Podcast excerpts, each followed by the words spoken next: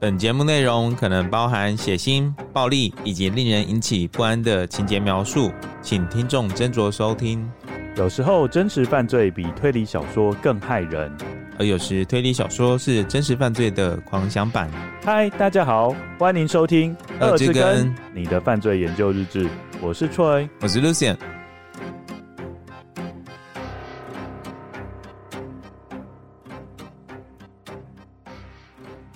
各位跟友，大家好，大家好。我们今天一开始要先回应大家在 Apple Podcast 上面给我们的留言。嗯，我们已经很久没有这样做了。我们希望借由这个举动，各位跟友可以更踊跃的在上面留言，然后打五星评价。前提是五星评价。我们今天就先回应两则留言。嗯，第一则留言的留言者，我一看就觉得他是 True Crime Fan，就是真实犯罪粉丝。怎么说？嗯，好，因为他的留言昵称叫做“开膛手杰森 ”，Jason the Ripper。OK，哎、欸，你知道开膛手杰克啊？这个是男生版的。嗯，因为我们知道开膛手杰克他的身份到目前为止都还没有被确认。嗯，很多人都有提供各种不同的理论，那其中一个就是认为开膛手杰克是女生啊。对，如果是女生的话，应该怎么叫？他们也有一个女生版的名称，你知道那个名称叫做什么吗？Mary the Ripper，不是，叫做 Jill the Ripper，吉儿哦，嗯，J I L L。我们看看这位开膛手杰森给我们留言什么，好不好？他说：“我开车的时候都会听你们的节目，特别喜欢音效，听了舒服。有点歹势的是，可能是你们的声音听起来很温顺。嗯，我有时在睡前也会听，每次听不到五分钟就会入眠。”节目内容可能包含血腥、暴力以及令人引起不安的情节描述，请听众斟酌收听。那个感觉不错啊。那有时候不是你的音效会搭配什么尖叫声吗？对啊，那这样还睡得着。我只知道其中一位跟友有回应说，有一次我们在 Zodiac Killer 那边，嗯，有搭配。Ambulance 的音效，嗯，就是救护车，嗯，那他那时候在开车，嗯，他就以为真的有救护车从旁边经过，嗯，所以我后来都尽量避免搭一些什么警车或救护车，是啊、哦，因为我们有一部分的朋友是通勤的，嗯，他会 他会很瞬间很紧张，哦，对，不知道周围到底发生了什么事，嗯，对，就是陷入一个那种虚实难辨的境界。哎、欸，那你下次如果配一个手机铃声，会不会？大家会被误导。噔噔噔噔噔噔噔噔噔噔噔噔噔，我觉得会。哎、欸，不过另外一个我还还想知道的说，我们声音听起来很温顺。嗯嗯，你觉得有吗？我们比较平稳吧，是不是？没有太多情绪上的起伏，是吗？好啦，哎、欸，那你觉得这是好事吗？我觉得至少听起来舒服是很重要的事情啊。嗯嗯，可以治失眠。这样子，如果有突然那种吓人的声音，对，这样也还不错。嗯嗯，感谢这位跟友的回馈。接下来是第二位跟友，嗯，他给我们的回馈是对于悬疑案件感到害怕，可是又很爱听。嗯嗯，就像恐怖片，有些人明明看了觉得很害怕，还是会想要看。嗯，我也是，就是明明有些画面很想要把眼睛遮起来，就是眼睛会透过那个手的那个指缝看，对，偷看。没错。两位主持人的声音很好听，充满磁性，笑声也相当迷人，节目节奏搭配良好，而且极具教育性，支持支持。嗯，谢谢谢谢谢谢。因为我猜他应该是在讲我们同志骄傲月的那一个特辑哦，对，因为我们那个特辑非常有教育意义，Lucien 还在里面当了英文老师。其实我也不是，就是还没有接触到那一届之前，也还不知道说原来有这样的用法哦，就是称呼 agender 的代名词要做修正。对啊，可是呃，其实我觉得不止上一集啊，我们在之前的几集里面，其实都会有一些冷知识，或者是一些比较少人会知道的一些资讯啊。对，我比较印象比较深刻的是地理博会，嗯，对，地理博会，嗯，还有那个黄金券嘛。哦，对，黄金券这个我也不知道啊，那个我也不知道美金的由来，呃，就是还没有接触这个真实案件前，会不知道事情的来龙去脉。对啊，对啊，对啊。好，真的很谢谢这两位跟友给我们的鼓励跟支持，谢谢。那希望潜在正在收听的跟友，如果有想对我们说的话，请踊跃的在 Apple Podcast 留言。嗯。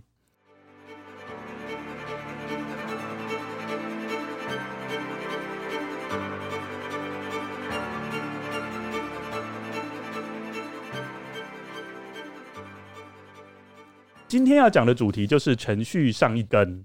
因为我们上一根讲的是童谣杀人，嗯，不过我们上一根有一个特色，就是通常我们上一集讲的童谣，它都有字面上的意思跟浅层的意思。字面上的意思跟浅层上的，比如说 Ring around the roses，嗯，就是它表面上好像在讲玫瑰花，嗯，但是事实上它在指黑死病的病，对，它有另外的意思，嗯，对。上一集也会把黑死病的病症描述的非常唯美，嗯，对。但是我们今天一开始要介绍的这个童谣。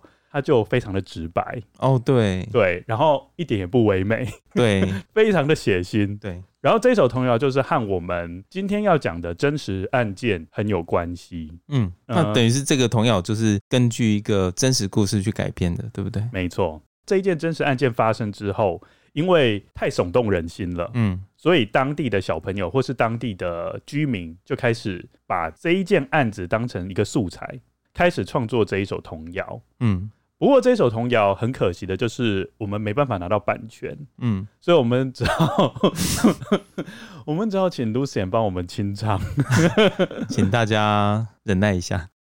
Lizzie Borden took an axe, gave her mother forty whacks. When she saw what she had done, gave her father forty one. Andrew Borden now is dead. Lizzie hit him on the head.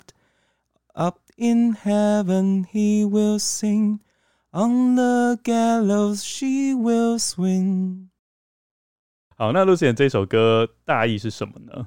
就是只说有一个女生叫 Lizzie Borden，她其实字面上都非常的直白，就是直接说 Lizzie Borden 这个女生呢，她就是拿起了斧头。砍了他妈妈四十下。哦，这边要稍微补充一下，嗯，不是他妈妈，对，是继母，对，是他的继母。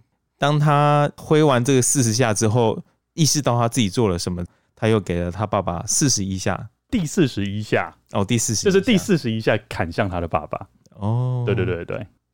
第二段呢，就是说他爸爸叫 Andrew 嘛，Andrew Bolden，Andrew Bolden 就是死了嘛，就是这个 Lizzie Bowden，他从他头上砍了下去。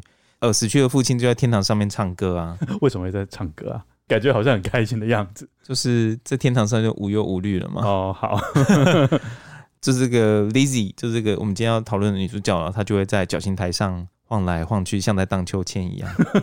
对，嗯，等于说被人家抓到了，嗯，然后执行死刑。嗯嗯，我们就可以知道这个故事的凶手很明显就是。Lizzie Borden，嗯，那我们在这边会用中文来代称，嗯，我们中文就取名为丽兹，嗯，好，这样可以吗？丽兹，故事背景是发生在美国的十九世纪工业革命，哦，对，所以等于说美国在那个时间出现了很剧烈的改变，嗯，无论是在社会上或是经济上，这个等一下我们都会特别提到，嗯嗯，先从。利兹波顿他生活的地理环境开始谈起，嗯，因为我们知道一个凶手他周围的人事时地物或多或少都会影响到他后来的行为。哦，对啊，对，利兹波顿就是我们这位凶手，嗯，生活的地方是在麻州的 Fall River，就是一个小镇，嗯，这个小镇有一个特色，就是它有一个很重要的河流穿过小镇的中央。哦，顾名思义啊，就 Fall River 有 river，对。没错，这个 river 有一个名称叫做 Quicksand。Lucien 要不要跟我们解释一下这个名字怎么那么奇怪？Quick Chain 这个河流的这个名称由来是来自于美洲的原住民语，这个名字的意思呢，就是指向下急坠的河流。所以代表说那个地方并不是一个平原，嗯，就是他住的地方应该是有山丘，也有低谷，对对，地势是比较险峻的，嗯哦。嗯根据我们资料显示，就是只在一公里的范围内哦，就出现了八个瀑布，嗯、哦，那很多哎、欸。对，就代表说河道之间，嗯，会瞬间有断层，嗯，对，然后就出现大概八九个断层这样子，感觉很像那个游游乐园的那种 滑水道，不是都也是那种，就是 you know 急剧往下。哎、欸，所以我想一件事情呢、欸，就是那边可能不太适合泛舟啦。对不对？不能犯吗？我觉得应该犯错，犯错就瞬间掉下去，很好玩吧？哎、欸，我跟你讲哦，不太能哦，因为有一个地方的河流大幅下降了将近四十公尺哦，四十公尺大概是十层楼哎，嗯，对，很可怕，哦、那那真的很差距很大哎。好 Lucian 问一个问题哦、嗯，就是你觉得这个河流等于说它的河道很陡峭，嗯，有什么好处吗？可以有水力发电吗？没错。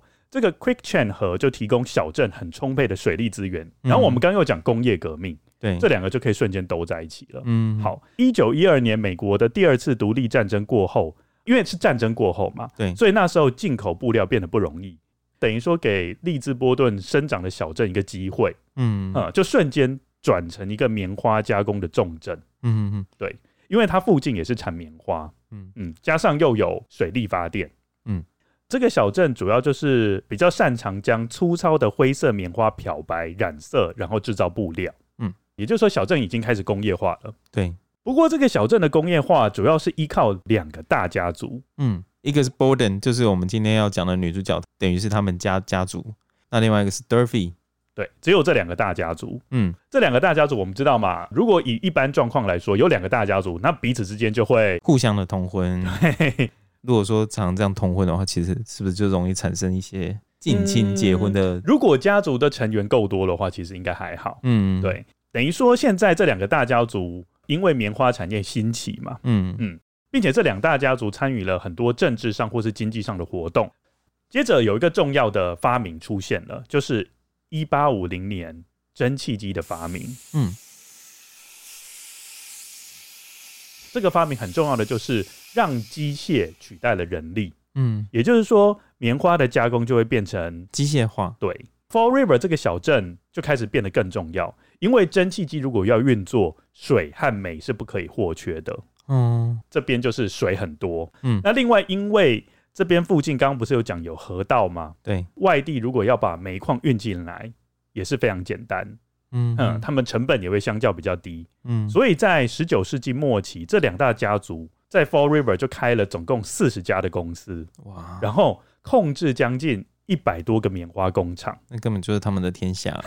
对，我在这边稍微讲一下，就是其实这种现代化的机器的引入，主要就是让这个国家经济开始产生转型。嗯，在工业革命之前，他们的生产的经济单位都是以家庭为主。嗯。等于说，那个家庭如果有做一些经济活动，主要目的都是自给自足。嗯，对，就是我生产什么，然后主要是填饱我的肚子。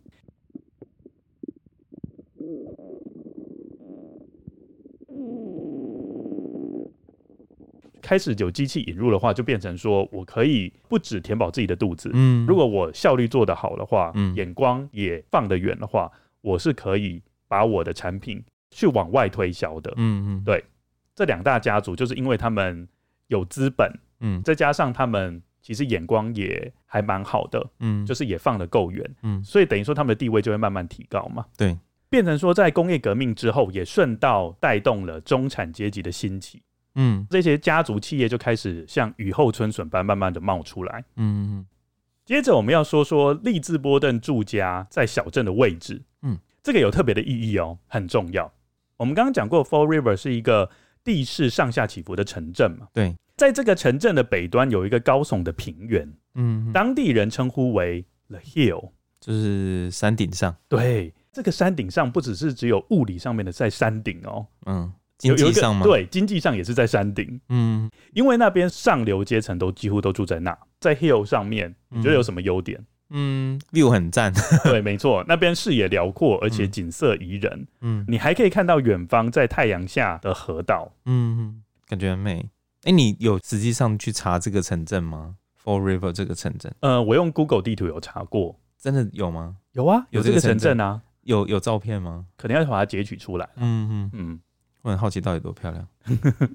因为，因为这些有钱人都生活在比较高的位置嘛，嗯，比较高的位置就是一个天然的屏障，嗯嗯，就远离了接近河道附近相对低洼的地方，嗯，因为我们知道嘛，工厂里面有蒸汽机，对，然后蒸汽机是需要水源的，对，等于说比较吵闹的工厂，嗯、它的位置是在河道附近，嗯，对，下游，对，所以有钱人如果生活在山顶上，他其实不会听到这些噪音，嗯。这个让我想到《寄生上流》的场景。嗯，我知道有一幕就是下大雨嘛，对，男主角他们家就整个都淹水啊，连那个化粪池的水都跑出来了。但是这边有一个前提，嗯，他们家刚好就是生活在那个都市里面地势最低洼的地方，嗯，所以你有没有印象，《寄生上流》他们有钱人家，嗯，也是生活在一个山坡上，对对对。然后因为主角是到里面去当家教嘛，对，那他每次上完家教之后，他要经过很多阶梯。嗯，然后慢慢的往下走，对，才会走到他的住家，对对，所以我觉得这个是有象征意义的，嗯，对，就等于说有上阶层的人，那也有中下阶层，也有最底层的人，嗯，所以在这个 Fall River 里面，你也可以透过海拔高度去区分谁的经济地位比较雄厚，嗯。嗯。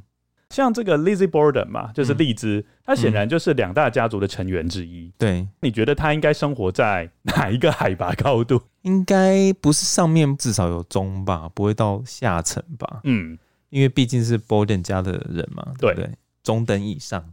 答案是他们不上不下哦，不上不下。对，就生活在半山腰上。嗯嗯。嗯他们是和一群稍有积蓄的移民人口住在一起。哦，对，他居住的地方让丽兹非常的尴尬。为什么？嗯、哦，我知道，就是她要嫁给上面的人也不够格，可是嫁给移民来的又门当户不对，对不对？有一点那种感觉，没错，因为他周围住的都是跟他身份不同的移民人口。嗯，跟他们身份很接近的有钱人就距离他们很远。对啊，对。不过我这边可以先透露一下啦，嗯，就是 Lizzie Borden 他们家其实是很有钱的，嗯，所以他们住在半山腰是有原因的。如果很有钱又住在半山腰，那就表示家里有人是铁公鸡呀。没错，好，那我们等一下讲一下。我们先谈一下 Lizzie Borden，就是荔枝的父亲，嗯啊，荔枝的父亲叫做 Andrew，就是在童谣里面被挥了第四十一 刀的那个，对对对，还在天堂唱歌的那位。对，好，要讲到 Andrew，又要讲到 Andrew 的父亲。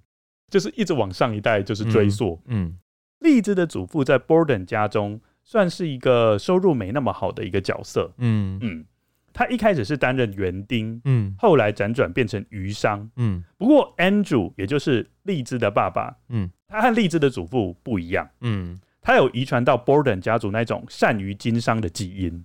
嗯，他是一个精明的生意人。嗯、我有闻到铁公鸡的味道。对，他在一八四五年设立了一间家具公司。嗯，而且哦，他有多角化经营的生意头脑。嗯，因为他在之后数年间把触角延伸到殡葬业。嗯、好，这是很冷门的行业，应该是那时候还是会有忌讳吧。哦，Andrew 据他们附近街坊邻居的说法，他是一个精打细算。把钱用在刀口上的人，嗯，而且哦，永远穿着黑色的衣服，显瘦吗？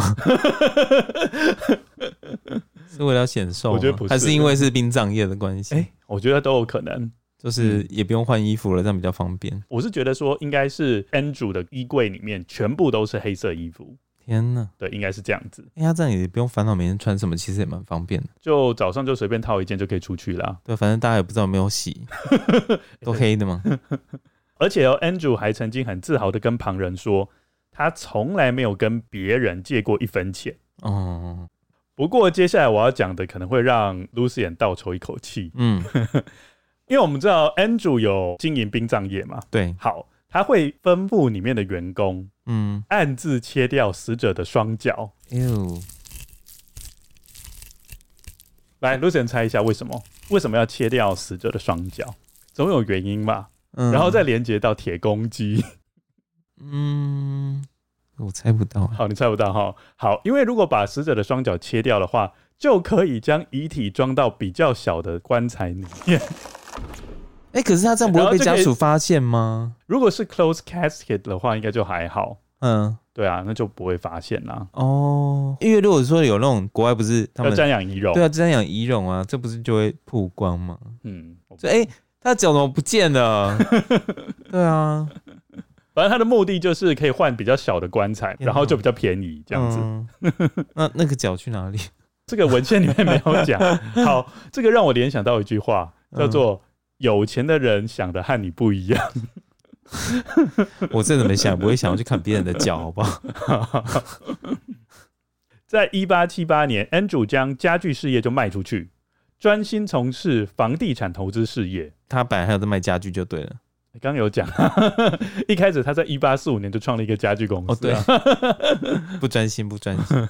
不过我觉得 Andrew 真的蛮厉害的，就是刚刚他不是赚了蛮多钱的嘛，嗯，他对于房地产投资也很有眼光，嗯，嗯，嗯哦，据估计呢，他的房地产总值大概三十万美金，相当于现在大概八百万到一千万美金，非常多哎、欸，对，非常有钱。所以说嘛，以他的资历，怎么可能是住半山腰？嗯，绝对是住在 The Hill 上面的啊。嗯嗯嗯嗯嗯。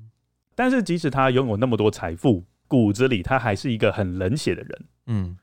因为我们知道他现在是经营房地产嘛，他就会把这些房地产租给房客。嗯，一旦他发现房客迟缴房租，就立刻会把他撵出去。哇，对，他不会给他一些宽带期。嗯。嗯，重点来了，他会严格控管家庭的一切支出，按周支付四美元的零用钱给太太，而且哦，他那时候有两个女儿嘛，对，这两个女儿都已经成年了，对，分别就是丽兹和她的姐姐 Emma。嗯，那会给他多少钱呢？也是给他每周四美元。四美元很多吗？等一下会讲。好哦。仆人的话呢，每周可以得到两美元。嗯，刚刚 Lucian 问到这个四美元啊，两美元到底多不多？好，这边做个参考哦。当时哈，因为已经工业化了嘛，对，所以女性也可以出去工作。对，好，一个女性在棉花工厂工作一周六十四个小时哦，哎呦，那蛮久的哦。等于说，如果你个工作五天的话，一天要工作超过十二个小时。嗯，好。这样子一周可以获得是五点五美元哦，所以其实四美元也不算少了，嗯嗯，但是也不会到很多啦。对啊，对，嗯，女仆比较可怜吧，才二美元。不过她做的事情就没有像棉花工厂那么累啊，是吗？因为她只要打理 Andrew 家的事务就可以了。还是你觉得并没有？那个也是巴斯把尿的、欸。好啦，所以 Lucien，你有没有猜到为什么 Andrew？明明是那么有钱的人，但是他却不愿意移居到 The Hill，省钱吧？就是因为搬去 The Hill，应该开销也会变大吧？我是觉得是这样啊。对，还有另外一个原因，嗯，他觉得如果搬到 The Hill，丽兹就会和 The Hill 的人，哦，就是他的女儿，对，嗯，就会和 The Hill 的人彼此有机会可以接触，嗯，就会养成他们那种奢华的习惯。没错，哦，如果爸爸的思维是这样，那当然就很合理了。嗯。他们住，如果说今天住在 The Hill 的话，等于相对亲戚也都在那边。对，其实 Borden 家族或是刚刚讲的 Durfee 家族，几乎全部都是在上面。嗯，对。那应该会想要跟亲戚接近吧？但是显然，荔枝的爸爸他的想法是不一样的。嗯，好，我们来谈谈当地的社会阶层。嗯，好，那边不仅是地势高低起伏很明显，社会阶层也是差距很大。嗯，好。我们知道那时候，因为工厂林立，就带来很多工作机会，吸引了非常多的移民人口住进来。哦，Fall River 瞬间变成麻州的第三大城。哦，那他们真的很努力，把这个城镇弄得很繁荣啊。没错，所以变成说，工业革命带来的不只是我们刚刚讲的中产阶级的兴起，嗯，还有另外一个就是你在社会课本很常见的名字叫做都市化。嗯，对，那时候核心家庭非常多，所谓的核心家庭就是只有爸爸跟孩子，嗯，哦，这种小家庭就越来越多了。哦，没有三代同堂了，是？没有，没有。好，回到刚刚的社会阶层，嗯，地位最高的是谁呢？应该就是 Borden 跟那个 Durfee 这种，就是美国人吧，土生土长的美国人。嗯，那时候有另外一个名称叫做 Yankees，就是洋基队那个。对，所以那一队都是土生土长的美国人吗？我那时候也觉得很奇怪，为什么会叫做 Yankees？嗯，好，反正他们的有一个特殊的名称啦。哦，我现在终于知道原来那个洋基队的意思了。知道，好，他们的态度就会对移民人口非常的轻蔑。嗯，这些 Yankees 都认为这些移民人口就是低俗下贱，而且也不重视儿女的教育。那你觉得他们这种看法是合理的吗？当然不合理啊，这是种族歧视嘛。而且他们都没有想到，就是他们不是在 The Hill 生活的非常优渥吗？对啊，那谁帮他们赚的钱？当然就是这些工人喽。对，他们就是压榨这些工人，然后赚的钱。Lucien、嗯、知道吗？就是当时他们的棉花工厂里面，好，虽然有引进了比较现代化的蒸汽机，但是毕竟整个工厂里面的规格或是里面的要求，不会像我们现在，比如说要求就是无污染啊，或者是要对员工的健康友善。嗯。那时候工厂里面棉絮是满天飞，嗯，然后你吸进去会对你的呼吸道造成影响。那时候妇女跟小朋友都在里面工作，哦，对，等于说生活好的人就生活在天堂，但是生活不好的人感觉上就是生活在地狱里面。嗯，当地的社会阶层是怎么样的分明？从某一些现象可以看出来，因为从刚刚的童谣可以知道，就是 Lizzie Borden，就是荔枝的爸爸。不是在家中被人家杀死了吗？对，然后是荔枝发现的。对，照来讲，如果发现自己的爸爸被人家杀死，嗯，或是发现爸爸疑似被杀了，应该要做什么事？情急之下的话，应该是会直接就近找医生来治疗，或者是看身体状况什么样的。没错，嗯、好，他的确是有请医生过来，嗯。嗯，但是他不是亲自去哦，他是请家中那个刚刚讲的那个女仆去，哦，那个女仆叫做 Maggie，嗯，不过哦，他请女仆要找的医生，并不是住在。家里隔壁的医生，因为他那时候刚好家里隔壁就是一个医生，嗯，嘿，叫做 Michael，嗯，理由是因为 Michael 是一个爱尔兰移民，对，所以他不去找他，嗯，他也不去找另外一个医生叫做 Shannon，Shannon 医生他的家就是在丽兹家的后面，只隔了一道木栅栏。好，不找 Shannon 医生的原因也非常简单，因为 Shannon 医生是法裔加拿大人，也是一个移民人口，嗯，所以。好，就是有医生在隔壁，有医生在后院，都不愿意找他，而是他叫 Maggie 去另外一条街，哦，还要千里迢迢到另外一条街去找一个 Siberry Borden，嗯，也是波顿家族的人，等于说他要找自己人啦。就算住隔壁，他也不要，他就是要找自己同一个家族的人。对，就算目前情况是多么危急，嗯，他也不愿意去委曲救下，好像就是我需要你的帮忙的那种感觉。嗯嗯，哎，对。好，这个是第一点，可以看出他们阶级是很分明。嗯，好，从另外一点也可以看出来。对，我们刚刚不是讲女佣的名字叫做 Maggie？嗯，对，事实上她的名字根本不叫做 Maggie，那叫什么？Maggie 是前一任女佣的名字。天哪！对，前任的女佣不是离职了？嗯，荔枝他们一家人会觉得说，他懒得再记名字，对，在记这个女佣的名字。嗯，荔枝就说：“好好，你不要讲的名字是什么，我们以后就叫你 Maggie 就好。” 好不尊重哦！没错，很不尊重。哎、欸，这个让我想到那个那个穿着 Prada 的恶魔、欸，哎，啊，就是那个女主角刚进去的时候，她不是叫 Andrea 吗？啊，然后那个梅丽史翠普都叫她 Emily，然后 就说差很多。对，那个因为 Emily 就是那个另外一个秘书的名字啊。哦，她就女主角刚加入之前，等于就是。她没有什么呃，让梅丽史翠普有任何的经验的地方，对经验的地方，所以她就只叫她 Emily，就只要他的秘书，他的统称叫 Emily。哦，很像哎，对，然后一直到他后来就是有作为、有点表现之后，他也叫他 Andrea。哦，他就没有叫他 Emily 了。哇，也是很不尊重啊，嗯，对不对？一开始就是让人家觉得说，我觉得这个也是一种戏剧化的呈现啦。对了，对对对，没错。不过我们今天讲的这一件事情是真实发生的。我们刚刚讲的是下阶层的人所碰到的一些困境。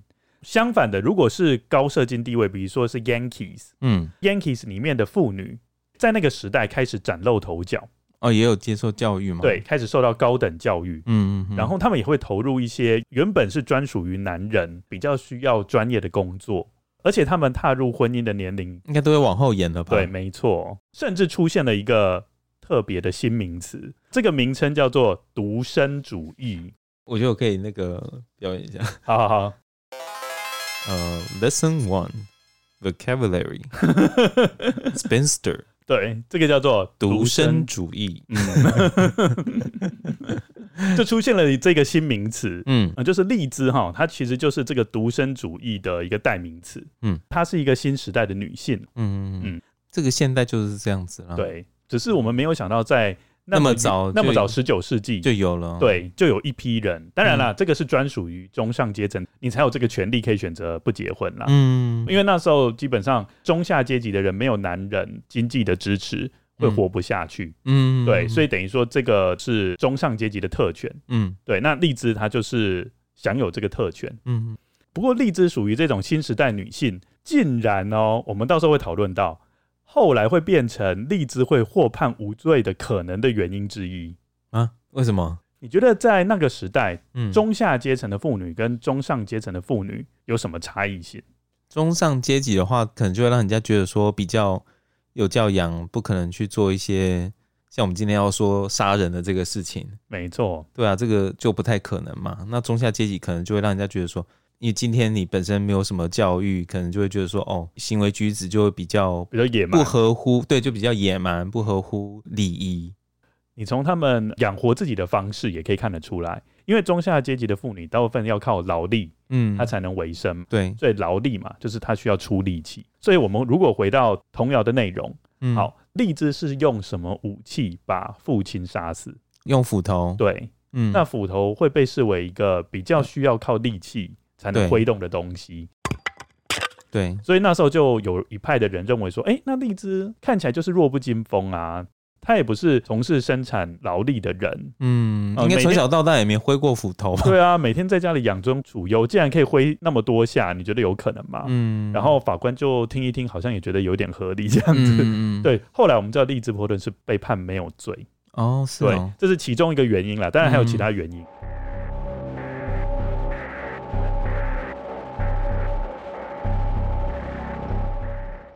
接着谈一下波顿一家人的关系。嗯。他们家哈虽然人数不多，就像我们刚刚讲的，他是一个核心家庭，嗯，但是台面下真的是波涛汹涌。怎么说？Andrew 就是荔枝的爸爸，嗯，他其实有两任妻子，嗯嗯，他第一任妻子叫做 Sarah，嗯，Sarah 在一八五二年生了荔枝的姐姐。Emma，然后在一八五六年，Sarah 又生了另外一个女儿 Alice，嗯，但是在两个月后就不幸早夭了，嗯，好，所以荔枝是。第三个女儿，她在一八六零年出生，这个就是故事的主角了，就是我们的荔枝。嗯，荔枝是 Andrew 受洗时的名字，就是他爸爸受洗时的名字。哦，所以他应该很爱这个女儿哦。对，没错，荔枝一直很不喜欢自己的名字，嗯，因为荔枝在当时是比较偏向男性化的名字。Lizzie，Lizzie 感觉还好啊，不过他不喜欢，嗯，哦，所以父亲死后，荔枝就立刻把名字改成 Elizabeth。哦、oh，Elizabeth 的 Elizabeth，对，嗯，有人就认为说，哎、欸，会不会荔枝的父亲希望荔枝是个儿子，而不是女儿呢？哦，这是其中一个人家的疑问。嗯，那荔枝跟他的父亲的关系是怎么样的？嗯，荔枝曾经给他父亲一个平价的金戒指，嗯，Andrew 总是佩戴在手上，嗯，连进入棺材里也佩戴着。那会不会是 Lizzie 帮他戴着，偷偷把它套上去是吗？哎、欸，不过呢，有趣的是哦，这个也会影响到荔枝的判决结果。哎，嗯，你知道为什么这会影响到判决结果？嗯，表示就是好像 Andrew 很疼爱自己的女儿啊，啊，他送我戒指，我要一直戴着嘛，对不对？嗯，连死后也继续戴着，嗯，就变成他们会认为说荔枝他不会杀害他的爸爸，嗯，因为他的爸爸很爱他这样子，嗯嗯，在一八六三年。荔枝三岁的时候，他的妈妈去世了。Andrew 在两年后，就是在一八六五年娶了第二任妻子，叫做 Abby，这就是荔枝的继母。不过，你觉得 Andrew 娶 Abby 有特别的原因吗？嗯、呃，是为了要照顾两个小孩吗？对，并不是因为爱而结合。嗯，主要原因是因为 Andrew 他要经营自己的事业。对，第一任太太死掉的时候，荔枝年纪还很小，需要一个人来带他。嗯，对。所以就只是找一个 partner，嗯，从哪边可以看得出来呢？嗯，就是 Andrew 啊，始终没有戴上婚戒。嗯，我们刚刚讲他戴的是荔枝送给他的金戒指。嗯，对，而且哦，这个是他全身上下除了银色手表外唯一佩戴的饰品。他真的对荔枝是很重视的。嗯，反而是对第二任妻子 Abby，好像工具人，对工具人的感觉。嗯嗯。尽管 Andrew 一直想要有一个儿子，但是 Abby 始终没有怀孕。那这样感觉就是 Abby 一定会被更冷对待啊，你不觉得吗？如果说太太生不出小孩的话，嗯，通常都会被冷对待啊。嗯，Abby 在婚后一直过着如同隐居般的生活，嗯，很少参与社交活动，嗯，大部分的时间都是躲在荔枝家的窗帘后面，负责打理家里的一切。真的是工具人。好，Lizzie 和 Emma 跟她的继母之间相处的怎么样？从五岁就进他们家，应该你说谁五岁？没有，就是从 Lizzie 五岁这个继母就来到这个家，应该不会到不好吧？跟你想的完全相反。对，好哦。荔枝和她的姐姐 Emma，嗯，一直以来都和继母处的很不好，嗯，因为他们一直认为，就是这个继母啊，嫁给他的爸爸 Andrew，嗯，别有目的，嗯，哦，你说为了钱是不是？没错，在谋杀案发生的前五年。有一件事情让他们之间的紧张关系就浮上了台面。嗯，当时哈，Abby 的父亲死了，嗯，留给 Abby 的继母还有 Abby 的同父异母的妹妹一栋房子。嗯，不过 Abby 的继母想要把这个房子给卖掉。哦，哈，但是 Abby 的妹妹她很想要住在那个房子里，对，却无力把继母的那个部分买回来。那个妹妹等于是继母的亲生女儿啊。对啊，她也。不愿意为了自己的女儿，然后把她那份给她。没有，她就是说你要的话，就是把我这份买过去。嗯、妹妹没那么多钱嘛，嗯，那当然就是要找姐姐求救。嗯，Abby 她也没钱嘛，嗯，她就找丈夫 Andrew。每个每一个礼拜只有四美元。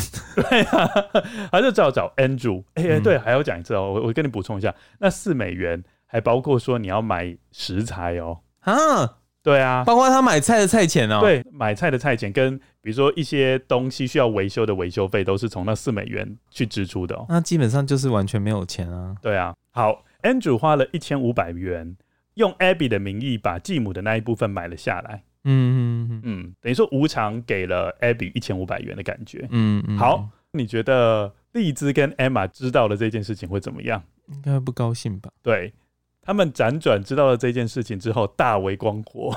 可是我觉得 Abby 不为了他们家做牛做马的，嗯，拿这一千五百块，我觉得也合情合理。我自己觉得啦。嗯，对啊，平常又没有什么花费。还要照顾两个小孩，嗯、把屎把尿的，然后要照顾老公，嗯，对啊，也是无怨无悔。对，不过你要想一件事情哦，这个一千五百块，如果换算成他们一周给四块钱，嗯，大概有六七年的年薪哦，嗯，对，这给蛮多钱的，嗯，好，总之这个荔枝跟 Emma 就很不爽，嗯，因为他们就觉得 Abby 擅自侵吞了家里面的财产，糟糕了，那现在家里面有起了冲突吗？身为大家长的 n 组会有什么反应？应该。就是直接呛回去而已，比方说，反正钱都是我在赚，你们在啰嗦什么？哦，没有哦。嗯，我觉得 Andrew 真的蛮疼爱丽兹的。嗯，Andrew 是一个很铁公鸡的人哦。对啊，但是他那时候做的事情，我也觉得很意外。嗯，他那时候为了试图要平息女儿的怒火，嗯，就把名字底下的一栋房子直接就给了丽兹跟 Emma，价值三千美元。嗯，对，就直接给出去，还蛮意外的。而且更夸张的是在后面。嗯。不到三个星期，嗯，以五千美元将房子从丽兹跟 Emma 手中买回来，很妙哎、欸。这个来回就多了两千美元，嗯，这个是超级划算的投资。他这样是不是也是不希望他们搬走啊？哦，也是、欸，就把房子买回来了，有没有？对，就你们也没有那个房子，房子还是我的，你们不准去住啊，你们还住家里的。对，然后五千元给你们，嗯嗯。我们知道这个举动对精打细算的 Andrew 来说是一个非常罕见的事情。嗯，嗯，我们可以想见，他可能是要靠着金钱来换回家里面的和谐。嗯，不过呢，从这件事情过后，荔枝就不再称呼 Abby 为母亲了。哦，他以前会叫 mother，对，还是会叫他 mother。但是后来经过这件事情。荔枝跟 Emma 就开始称呼 Abby 为 Mrs. Borden，对，波顿太太，很好生疏，对啊，陌生人，你很难想象说你称呼自己的妈妈叫做 Mrs. Borden，对，真的很夸张。好，而且我觉得丽兹跟 Emma 真的没有很厚道，在那时候啊，其实 Abby 已经在家里面嗯待了二十年了，对，丽兹很小的时候，对啊，就加入他们的人生当中，对，然后这样子一路过了二十年。只是因为这个原因，然后你就不再称呼她是妈妈了。嗯，我觉得蛮不 OK 的。你觉得他们这两个人虽然有受到一些教育，但是都没有付诸实现，是吗？就是就是因为他们的协议里面也有流着他爸爸铁公鸡的血，所以是很精打细算的。嗯。这二十年哦这个每一周四块这样超过了哦这个一千五百块没有这个价值。心里也有在拿算盘这边哎我觉得有哎。就超过这个预算就是嗯。不行。mrs borden 而且他们做的更绝不仅叫他 mrs borden 嗯。还不愿意跟 andrew 跟 abby 共进晚餐。做到这种程度好尴尬哦。你可以知道那个 Maggie 就是他们的仆人有多忙了，嗯，他们送饭的时候要送两个地方，嗯，一个地方就是荔枝跟她姐姐，然后要送到楼上去给他们，然后接下来又要送给 Andrew 跟 Abby，嗯，就变成这样子，两个姐妹挺糟的，对，而且在外人面前哦，荔枝也会毫不掩饰的和别人诉说她对继母的厌恶，嗯，哦，她有一个裁缝师，这个裁缝师有一天在。丽兹的面前呢、喔，他也没做什么错事哦、喔，嗯，他只是称呼 Abby 是荔枝的妈妈，嗯，就这样子。结果荔枝就立刻脸一沉，嗯，然后和那个裁缝师说：“不要和我这样讲，对我来说，他就是一个卑鄙而且一无是处的东西。”好狠哦！对，荔枝那时候心里面已经非常扭曲了。嗯，接下来谈到荔枝的姐姐是 Emma，她也是一个 spinster，嗯，就是她也是一个独生主义，没错。在生母就是 Sarah 病危的时候，他那时候有答应母亲要好好照顾丽兹。嗯，他是一个比较有责任感的人。嗯，对，母亲竟然有托付给他这个遗志，他就觉得自己应该要好好照顾丽兹。嗯，所以他除了在求学时期之外，都没有踏出家门，等于说他都没有到外面长途的旅行。嗯，然后也没有跟朋友有来往。不知不觉间呢，他就已经过了适婚年龄。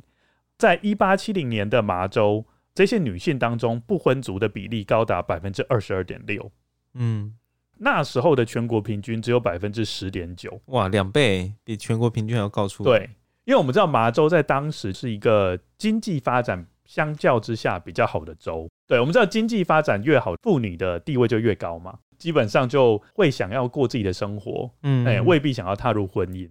另外还有一些原因哦，嗯，那时候大学开始允许女生入学了，那代表什么？代表说女生开始可以有自己的职涯规划，不一定要靠着男人。如果不一定要靠着男人，就未必要踏入婚姻。哦，所以他们那个时候其实女生也可以开始去从事比较高阶的这种职位吗？对，比较专业的职位。哦，好，那我们来看一下 Lizzie Borden，就是荔枝，她有没有抓住这个机会呢？嗯。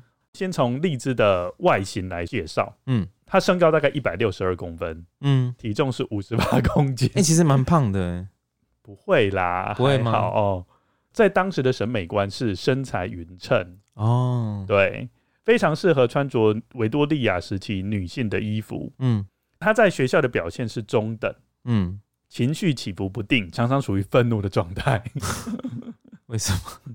如果和父亲起争执，常常会好几天都不愿意和父亲说话。那脾气也是很拗。嗯，我觉得因为是家里面的小女儿吧，哦，比较宠嘛。对，然后爸爸又蛮喜欢她的嘛，所以哈，丽兹她在 Fall River 的高中只待了两年就离开了。哦，就肄业。对，她只有高中肄业哦。但是她姐姐 Emma 和她比起来，在学业的成就就明显好很多。嗯，因为 Emma 在高中毕业后，又到韦顿高等女子学院待了四个学期。嗯哼，等于说至少他有大学肄业。嗯哼嗯，Lucien，你觉得这个学位对他们那个阶层的婚姻市场有没有影响？会有影响吗？因为那个时候不是也是，虽然说女性的教育可能也会有一定的这种标准，可是会有需要到很高吗？还是有一些影响的。哦，对对对，所以 Lizzie 她在婚姻市场还是有一点劣势啊，因为在那个阶层，嗯。嗯丽兹二十七岁的时候，她加入了独身主义的女性行列。嗯，她有还是有做一些事情哦。来，我们来谈谈她做了哪些事情。她担任基督教奋进协会的秘书和会计，这个是无偿的服务。嗯嗯嗯，当义工。对，而且丽兹也加入了水果和鲜花教会。这是怎么样的教会？里面都是水果跟鲜花吗？这是名称啦。这个教会的主要宗旨就是协助贫困者。哦，对，他们常常会在感恩节的时候安排给那些贫困的小孩大餐吃，一年才一次。而且你会不会觉得，就是荔枝是用自己爸爸的钱，然后去资助他们？嗯，对，然后他自己的工作也是无酬的服务，嗯，等于说他自己也没在赚钱呐，嗯嗯。不过励志还是有做一些，等于说当义务的老师，他在星期日会到教堂当主日学老师，教导华人劳工的孩子。哦，那个时候就有华人的老公孩子，对，因为他那他那时候很多移民啊，嗯，对。另外，Lizzie 还有加入基督教妇女禁酒联合会的委员，嗯，把酒当成社会的乱源。也就是说，那时候丽兹已经有加入一些社会运动了，等于说丽兹她可以说是女权主义者的先驱了。嗯嗯，刚讲过 Emma 就是丽兹的姐姐，嗯，她不是一个。不太喜欢出去的人吗？嗯，但是荔枝跟他是完全相反的哦。嗯，荔枝是非常喜欢旅游。嗯，他在三十岁生日的时候，Andrew 给他了一份大礼。什么样的大礼？好，十一周的欧洲壮游之旅。哇，好羡慕啊！对，哎、欸，你现在出国有去到十一周过吗？顶多两周。对啊，人家是去十一周哦，而且去欧洲壮游。你知道他那时候玩了哪些国家？嗯，他那时候玩了法国、瑞士、意大利、德国耶。所以哦，他返国之后就一直处于闷闷不乐的状态。原来不是只有我们会这样。对，哦，我们知道，就是每次一回国就会觉得 又要上班了。对 对，荔枝是觉得他很不想要回到让他感到不快乐的家。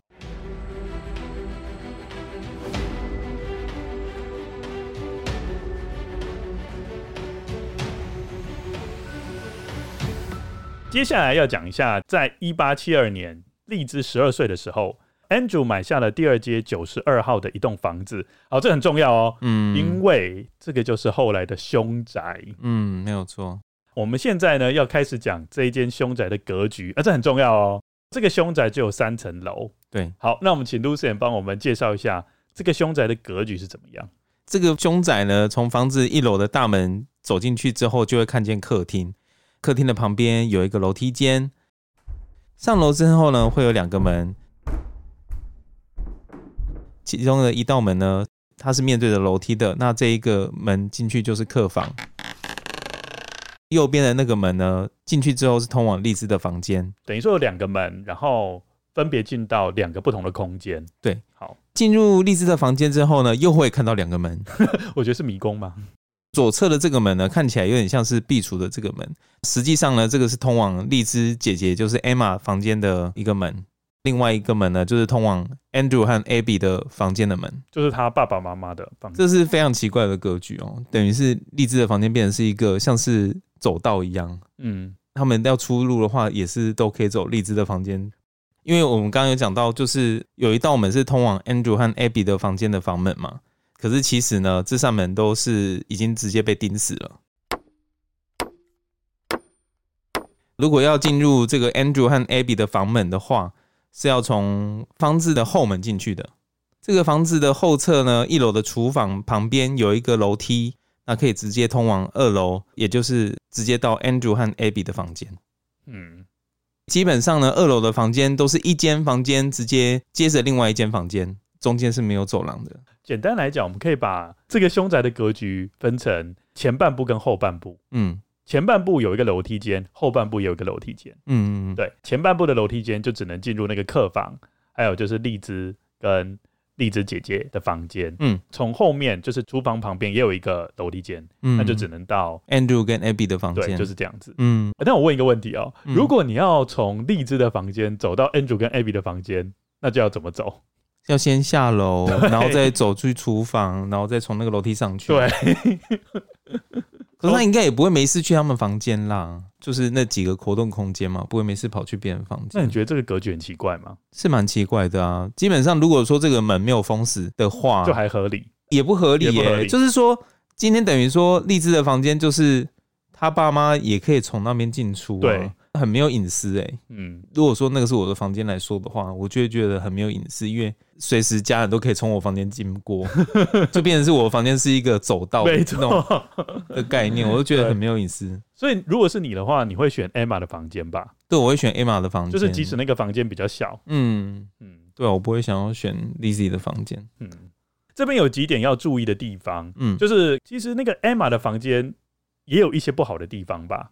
怎么说？等于说，如果要进入 Emma 的房间，就势必一定要通过 Lizzie 的房间。嗯，哦，所以 Emma 的房间等于是没有其他的出入口，对，对不对？就只有 Lizzie 那个，对，就是荔枝的房间才是唯一的出入口。对，应该也会对 Emma 造成困扰吧？嗯，对，对，要先经过自己妹妹的房间，才能到你自己的房间。嗯嗯嗯，对。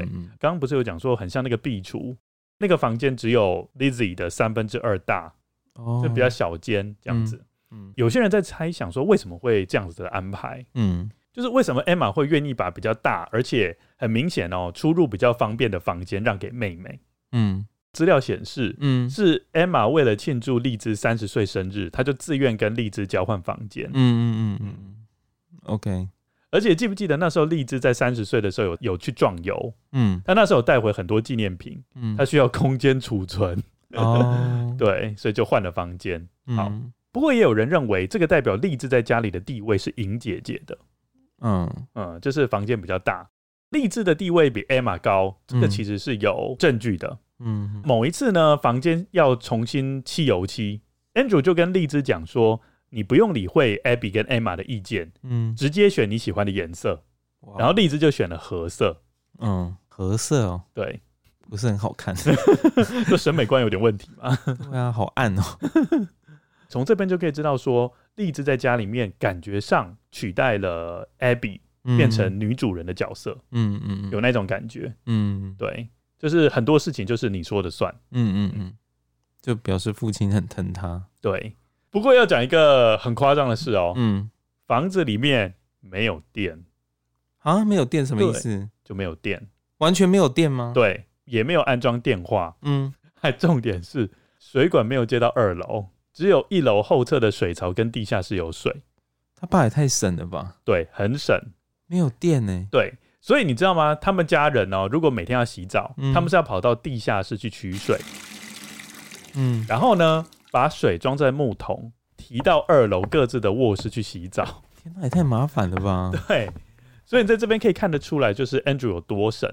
事后在命案发生过后，嗯，那时候就有一些外人就有机会到房间里面去看，嗯，哦，他们有共同的评论，就是。这完全看不出来是一个有钱人住的家。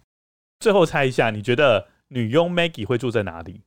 不知道哎、欸。答案就是住在最热的三楼。哦，他们还有三楼。对，这栋楼有三楼。嗯嗯。对。好，我们接下来要讲一下在谋杀案发生前几件比较奇怪的事情。嗯。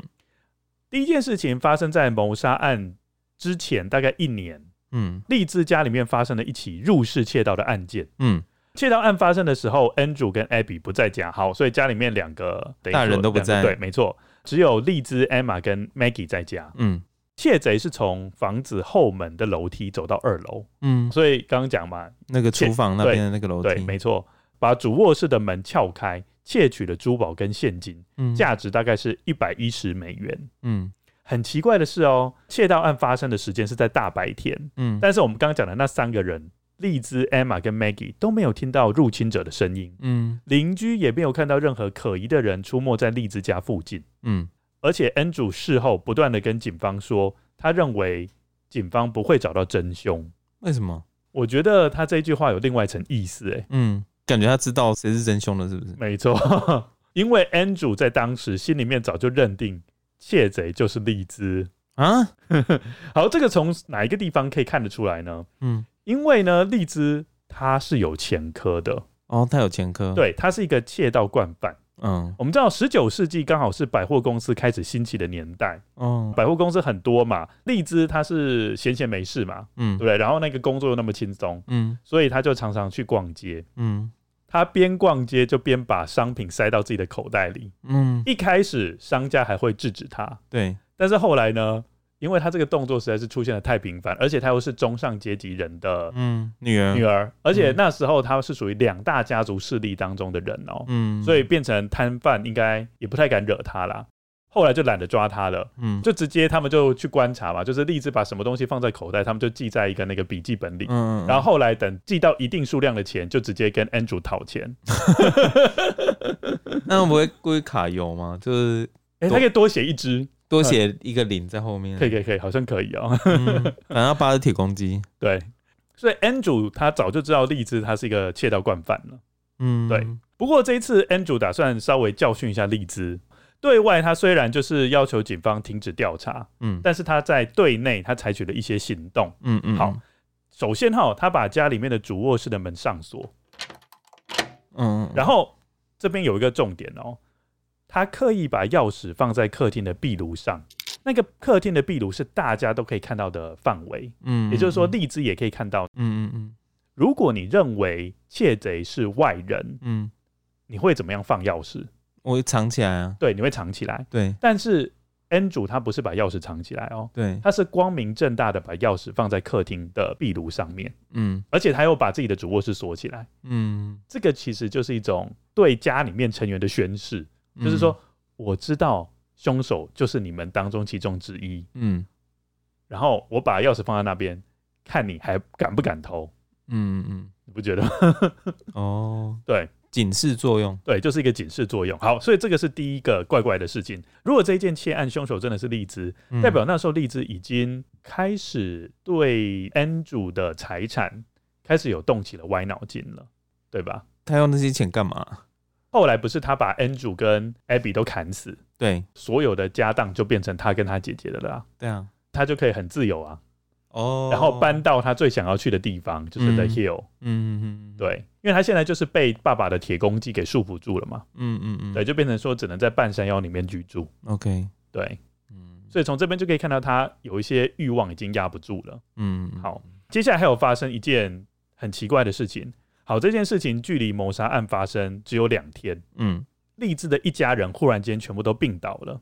那时候 Emma 侥幸逃过一劫，因为艾玛那时候刚好跑出去跟朋友见面。嗯，不过 Abby 跟 Andrew 就没有那么幸运，他们就病得很厉害，几乎整天晚上都因为晕眩，然后没办法入眠。嗯，Maggie 跟丽兹她的状况就比较轻微。嗯，不过还是有一点胃肠不适的情形。好，这件事情呢，因为距离谋杀案实在是太接近了，所以那时候很多人都会什么 raise eyebrows，就是开始会起疑。这件事情跟后来的谋杀案有关系吗？如果是毒杀跟后来的用斧头砍伤，嗯，其实毒杀就比较神不知鬼不觉啊，嗯，会不会因为是毒杀没有成功，嗯，然后后来没办法了，只要用另外一种方式。直接暴力。对，这件事情的原因众说纷纭。嗯，有人认为是他们吃了放在炉子上放了好几天的旗鱼肉。嗯，也有人说他们是吃了腐败的牛奶。嗯、好，总之啦，因为那时候发生的时间是八月份，对，是夏天，麻州的夏天是非常炎热。嗯嗯，所以那时候有可能食物就腐败了是不是？没错，刚刚那个 Abby 下毒的可能性也是有的，而且哦，事后根据有三个证人的证词。在谋杀案发生前，丽兹试图在离家几个街区的药局购买氢氢酸。氢氢酸是什么？氢氢酸不是氢，不是 kiss 啊。氢氢酸就是一种剧毒。嗯，对。OK，哎，听都没有听过。第二个字“氢”你应该有听过啊，氰化物，嗯，就那种超毒的那个推理小说里面常见的 cyanide 吧。好，那听到这两个事件，你觉得如何？感觉就是在铺路啦。嗯。是不是？对，接下来要进行重头戏，也就是我们开始要谈论凶杀案发生的那一天，一八九二年八月四号，到底整个事情的流程是怎么样？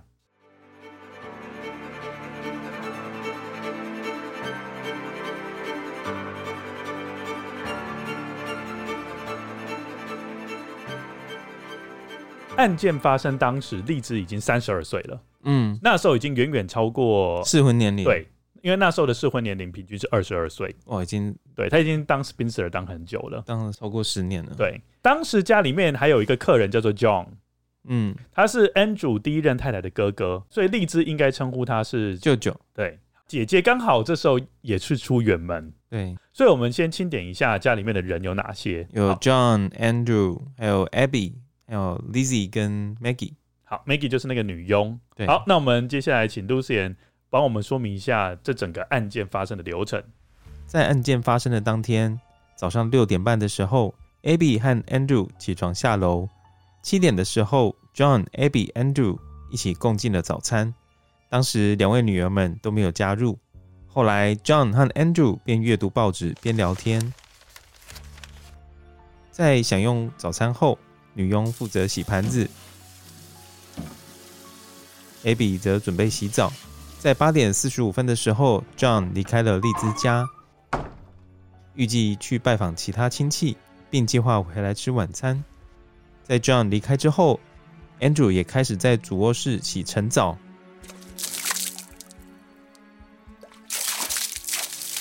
洗完后就出门去办事。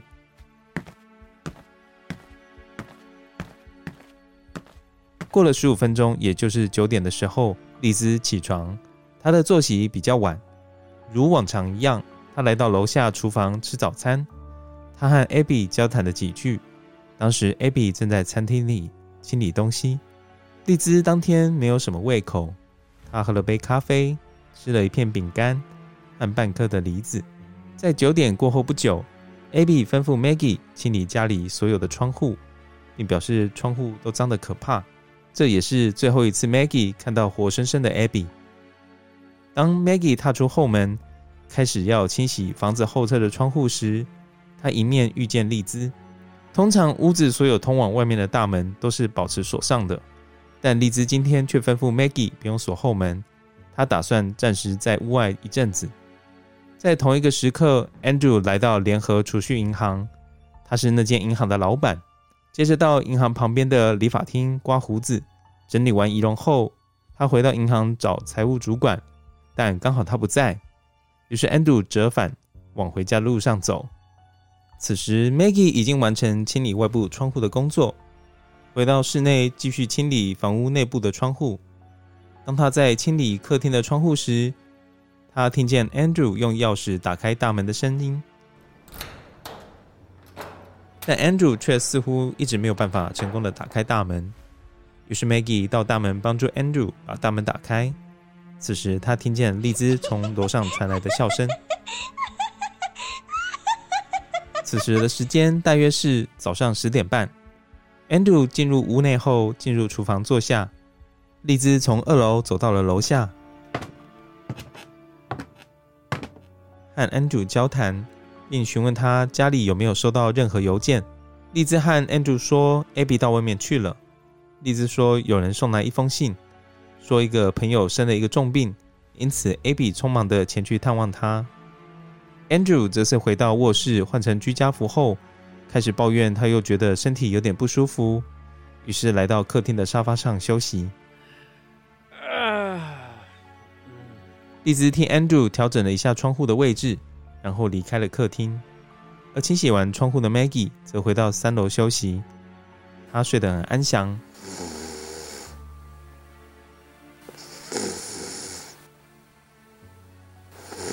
直到被一阵声响吵醒。她听见丽兹在楼下大叫：“爸爸死了！有人闯进来杀了他！”那时大约是十一点十分左右。因为市政府整点的钟声才刚过不久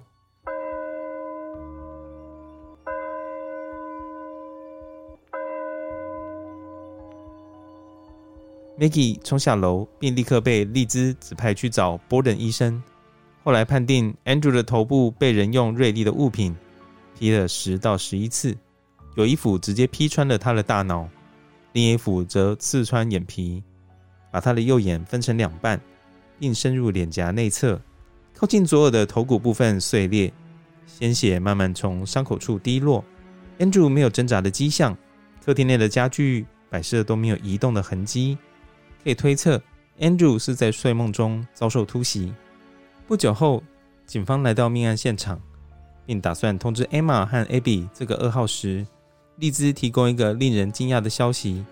她说她有听到 Abby 回到家里的声音。然后走上前门旁边的楼梯间，最后邻居和 Maggie 走上楼，发现客房里 Abby 的尸体。虽然没有和同样的内容一样，但整个命案现场已经够吓人的了。Abby 以面部朝下的姿势躺在床和化妆柜之间的地上，地毯上都沾满了鲜血。死亡的时间比 Andrew 早得多，大约早了一个半到两个小时，因为 Abby 的身体都已经冰冷了。粘在头发上的鲜血都凝固了。他被劈了十九次，他的头骨碎裂，无法辨识面容。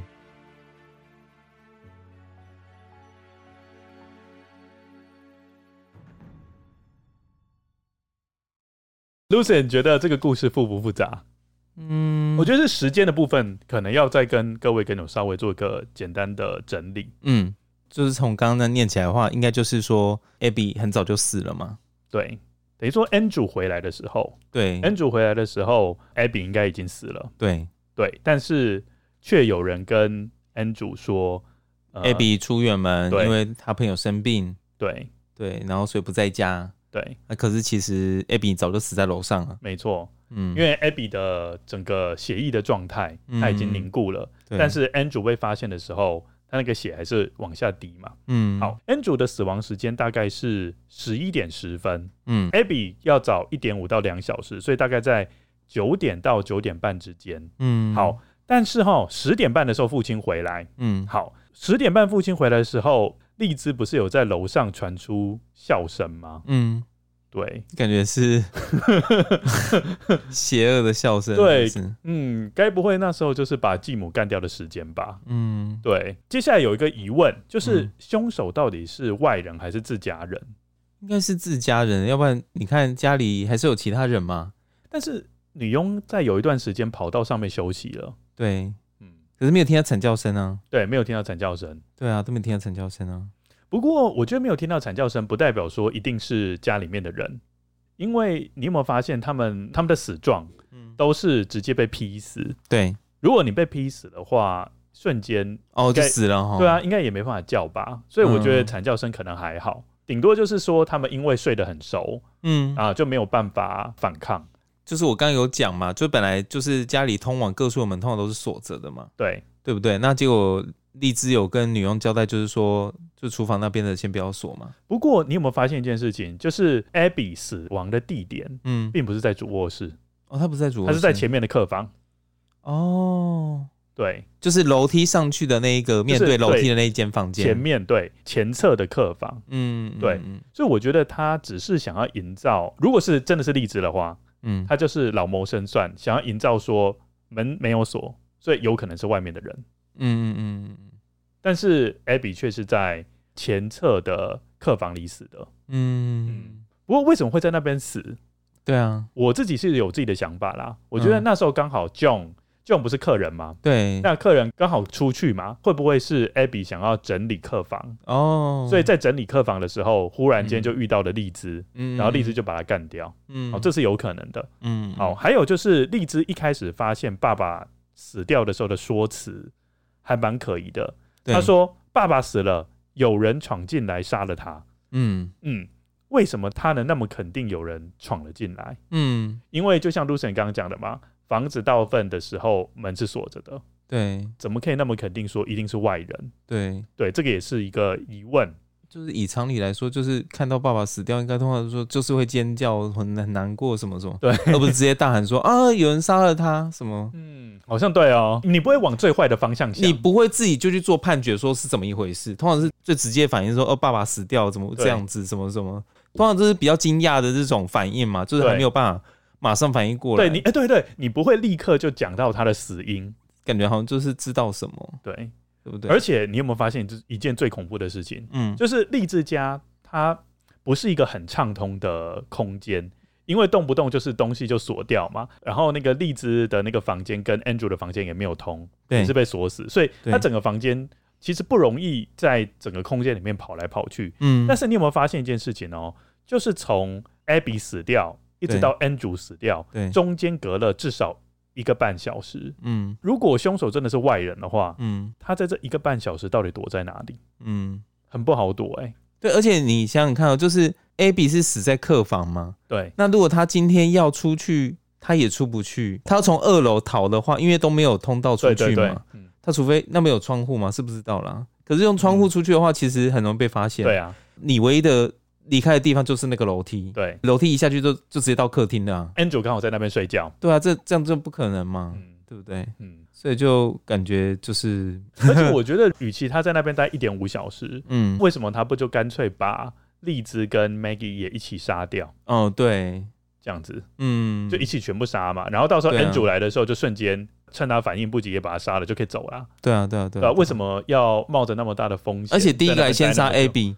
对不对？第一个先杀 Abby，这个太奇怪了。杀 Abby 是有可能，没有啦。我是说，今天凶手如果说跟他们无亲无故的这种，为什么先下手的不是，而不是先杀 Andrew？因为 Andrew 还没回来啊。对，我知道。嗯，我的意思就是说，如果因为他们家的人都是比较跟外面没有什么接触，反而 Andrew。对外跟外面接触比较多，所以也就是说，比较有可能去结怨，嗯、尤其是他这种个性比较容易结怨，有没有？所以今天如果要杀的话，一定是先杀 Andrew，干嘛杀一个无缘？就是因为我们刚刚也有讲到，他妈妈就是平常就是躲在窗户后面，就是在整理家务。这个这个太太会跟谁结怨啊？对不对？然后被杀，第一个就被杀的是他，也太倒霉了吧？对，对，他又平常又没有再出去，你说要结仇家应该很难吧？对，而且你有没有发现，就是。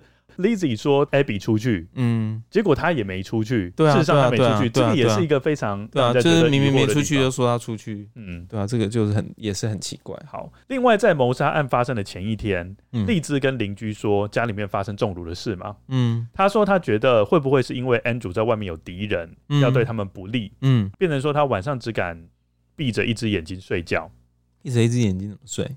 就是一只眼睛睁的，一只眼睛闭的这样睡啊！好，这是什么讲法？真的他是这样讲的啊？我只有听过两只眼睛睁着睡的啦。好，关公啊，以前的那个《三国演义》都这样写，就是说那关公是睁着眼睛睡觉的。哦，嗯，好，我没有听过睁着一只眼睛睡觉的。好好好。丽兹觉得家里面即将要发生不好的事情。嗯，好，那我问一个问题哦，就是荔枝假设他真的是在谋杀案的前一天，嗯，认为家里面会有不好的事情发生，嗯，他应该会赶快通知警方或是警告父母亲吧？对，怎么会反而是跟邻居说？嗯，等于说他不跟家里面的人讲，说他觉得可能会有不好的事发生，反而是跟邻居诉苦。嗯哼，对，这也是感觉是想要到时候邻居被警方问起，他也会有一个证据说，感觉是外人来的。嗯嗯嗯嗯，正如 Lizzy 所言，这样子是不是？对。就被 Lizzy 猜到了，对，然后被 Lizzy 利用这样子。嗯。